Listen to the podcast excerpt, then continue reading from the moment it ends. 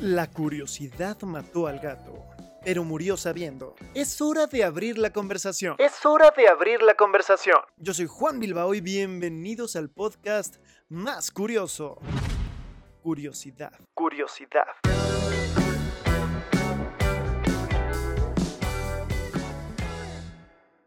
Bienvenidos una vez más a su podcast más curioso.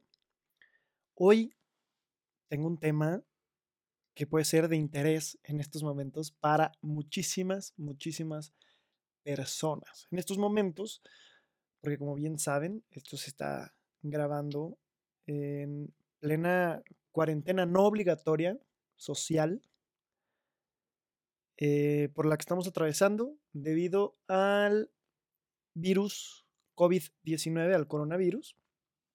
Y este encierro que es opcional al final del día, ha llevado a la locura a muchas personas, entre ellas a mí, sobre todo porque pues este encierro va a durar probablemente más tiempo, apenas llevamos dos semanas intentando ver cómo vamos a sobrevivir. Y yo sé que hay muchos temas de los que se pueden estar hablando aquí y sí, me gustaría realmente que este podcast fuera temporal pero nos permite en estos momentos hablar de estos temas que al final del día son, son atemporales. Digo, en este momento por lo que está sucediendo suenan interesantes y atractivos, pero hay gente que les va a pasar en todos los momentos. Y justo el tema del que quiero hablar es el exceso de convivencia. El exceso de convivencia con una persona, con quien sea, con tus hermanos, con tu pareja, con tus familiares, con un colega de trabajo, con quien sea, el exceso de convivencia te va a llevar a momentos que tú no quisiste, donde tú no querías estar. Y justo, efectivamente, ¿por qué hablamos de esto ahora? Porque si tenemos que estar encerrados, algunos están solos, solos, o sea, solitos en sus casas. Hay quienes este, están viviendo solos y, así se la llevan. Hay quienes están con roomies, hay quienes están con su pareja, otros que estén con sus familiares, con sus padres ese es mi caso. Pero, por ejemplo, hablando de la gente que está sola, también es un problema porque no hay un convivio humano y al final del día el, ser humano es social y necesita estar con personas, necesita estar hablando y no siempre, aunque ahora tenemos eh, plataformas de streaming y tenemos redes sociales y tenemos YouTube y tenemos muchísimas plataformas audiovisuales con las que podemos ver e interactuar con personas, no es lo mismo. No es lo mismo estar con una persona de frente y eso es algo que estamos viendo y comprobando una vez más en esta, en esta ocasión. Es verdad que se, se puede hacer mucho más ameno debido a todas las plataformas que tenemos ahora, pero de lo que quiero hablar exactamente es de convivir con una persona en exceso. Ahorita antes de hablar como tal cual del tema en sí, quería, quería contar esta parte que es, es un, vaya, una historia, una vivencia personal en la que sucede y, es, y tienes que estar de acuerdo en que va a suceder y tienes que estar al tanto de que esto va a pasar para que lo puedas sobrellevar de mejor manera. Eh, en los viajes se da muchísimo. Cuando tú viajas con una persona, esto sucede, que te hartas de la otra persona, ya no sabes cómo deshacerte de ella, pues ya te tiene harto. Incluso aunque la conozcas de toda la vida y siempre estaba en la casa. Yo he, tenido la oportunidad de viajar con mamá un mes y de dormir en la misma habitación todo el mes. Y llega un momento en que dices, ya necesito comer con alguien más, solamente que ese alguien más no habla mi idioma. Entonces está un poquito complicado.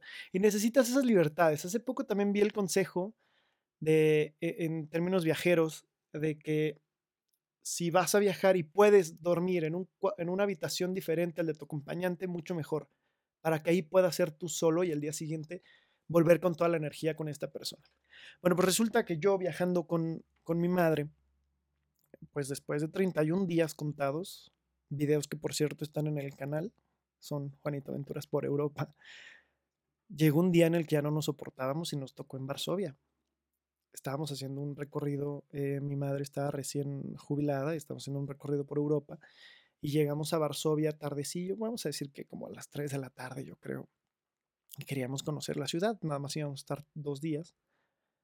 Y a mitad de camino, los dos ya no nos aguantábamos, estábamos hartos con la vida, porque también existe esta presión de que estás viajando y estás caminando muchísimo y estás teniendo un estilo de vida diferente al que estás acostumbrado y aunque es muy hermoso estar ahí, en, llega un momento en el que al final no estás acostumbrado y pues explotamos los dos cada quien a su, cada quien, o sea, era un, cada quien a, perder el tiempo por donde pudiera y vernos en el hotel.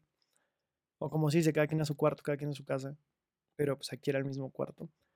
Y al día siguiente ya recobramos la energía para continuar con el viaje, pero fue una explosión en donde sabíamos que iba a pasar. No sabíamos dónde, no sabíamos cuándo. Y llega un momento en que estás harto y te dicen una estupidez, algo súper leve, y vas a voltear y vas a gritar. Muy parecido a estos problemas de cuando éramos adolescentes y cualquier cosa nos ofendía y cualquier cosa nos hacía gritar y cualquier cosa nos molestaba. Con amigos y familiares también he viajado y llega el momento en el que te hartas de esa persona. Es mucho tiempo de convivio y es normal pasar por esto.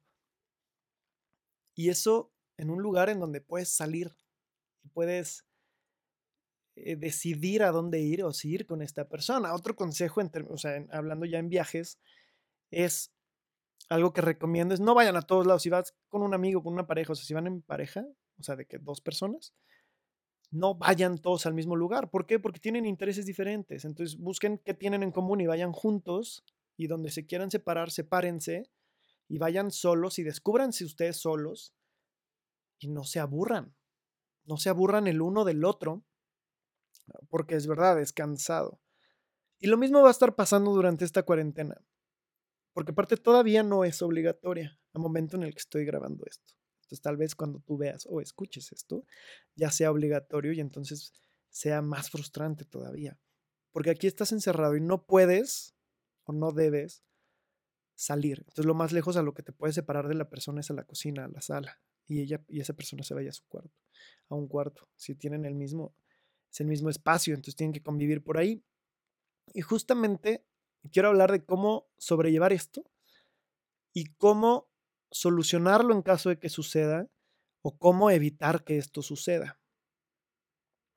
Y esto hay que entender que va a suceder, o sea, hay que entender que puede suceder. Hay que entender que te vas a hartar de una persona y no por eso signifique que la dejes de querer o que te arte, signifique que es una persona insoportable, pues, ah, bueno, hasta tal grado, ya si te pasa a diario, pues estamos hablando, pero va a llegar un momento en el que explotes de tanto convivio. Y hay que entender que formas parte de un lugar, formas parte de un equipo. Sea tu familia, sea tu pareja, sea tu amigo, sea un conocido. Porque mucha gente los agarró de que estaban viajando, estaban turisteando y ya no se pueden mover de ahí. Y están en casa del amigo de la pareja. Entonces ni siquiera ah, conocen exactamente a las personas. De hecho, les recomiendo, hay un canal de YouTube que se llama Save on Voyage, eh, se escribe S-E-V espacio E-N espacio Voyage con G. Es una francesa que vive en México. Se fue de vacaciones a Francia a visitar a la familia y estuvo recorriendo y está con amigos y ahí le agarró el confinamiento, le están llamando en Francia, y no puede moverse de ahí, ni siquiera son sus conocidos, pero entiende perfectamente que es parte de un equipo.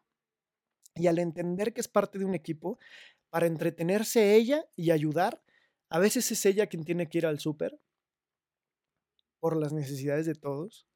Es ella quien decidió ponerse a arreglar el jardín.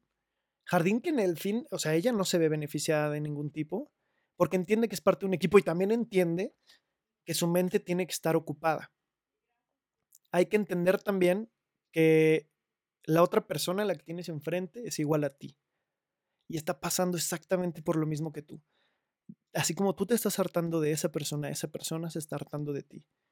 Y es normal y hay que entender que esto es normal y por lo tanto hay que darle respeto. Hay que entender también que cada quien está acostumbrado a tener su propio espacio y su privacidad.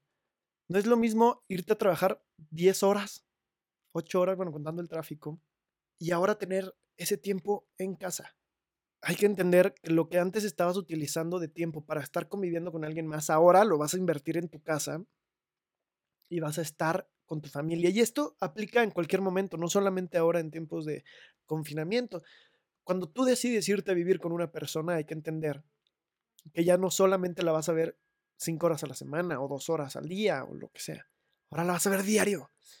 Y diario va a estar ahí y vas a tener mañas y van a tener cosas que esa persona va a tener cosas que a ti no te gusten, así como tú vas a tener cosas que a ella no le gusten. Y lo mismo va a suceder aquí.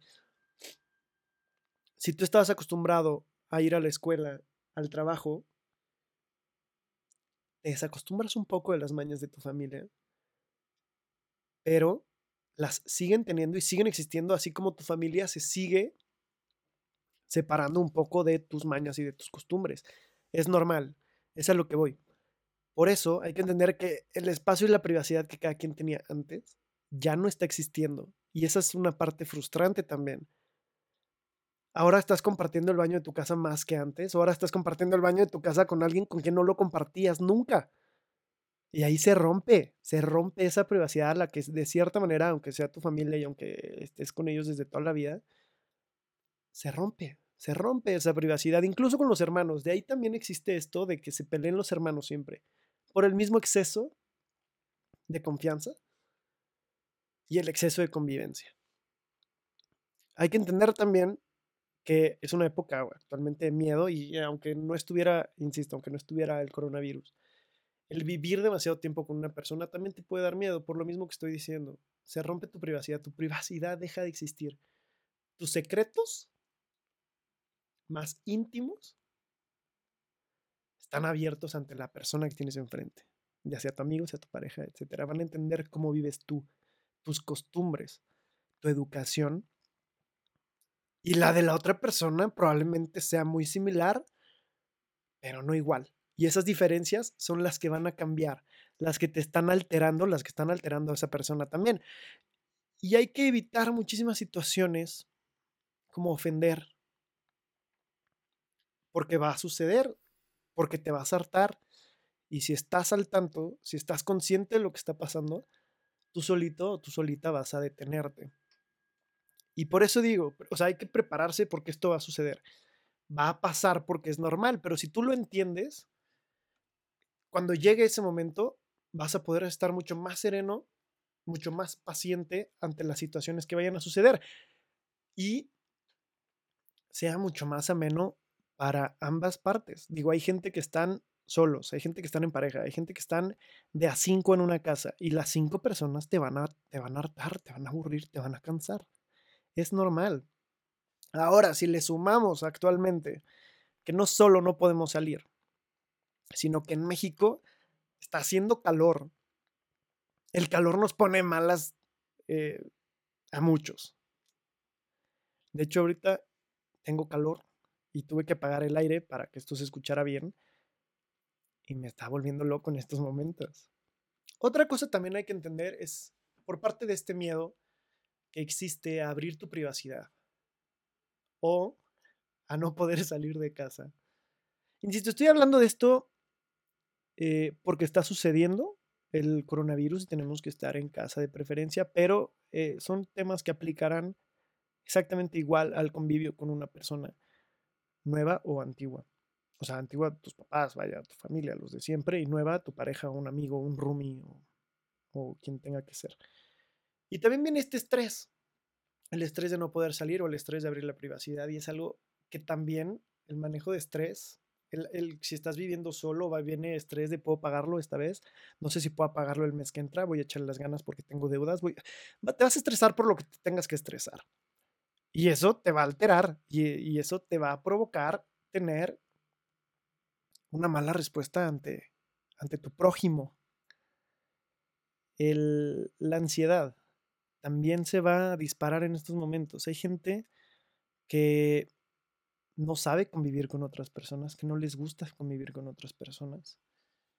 Y en términos coronavirus, yo sé que hay mucha gente que no quiere salir, que te piden que te quedes en casa.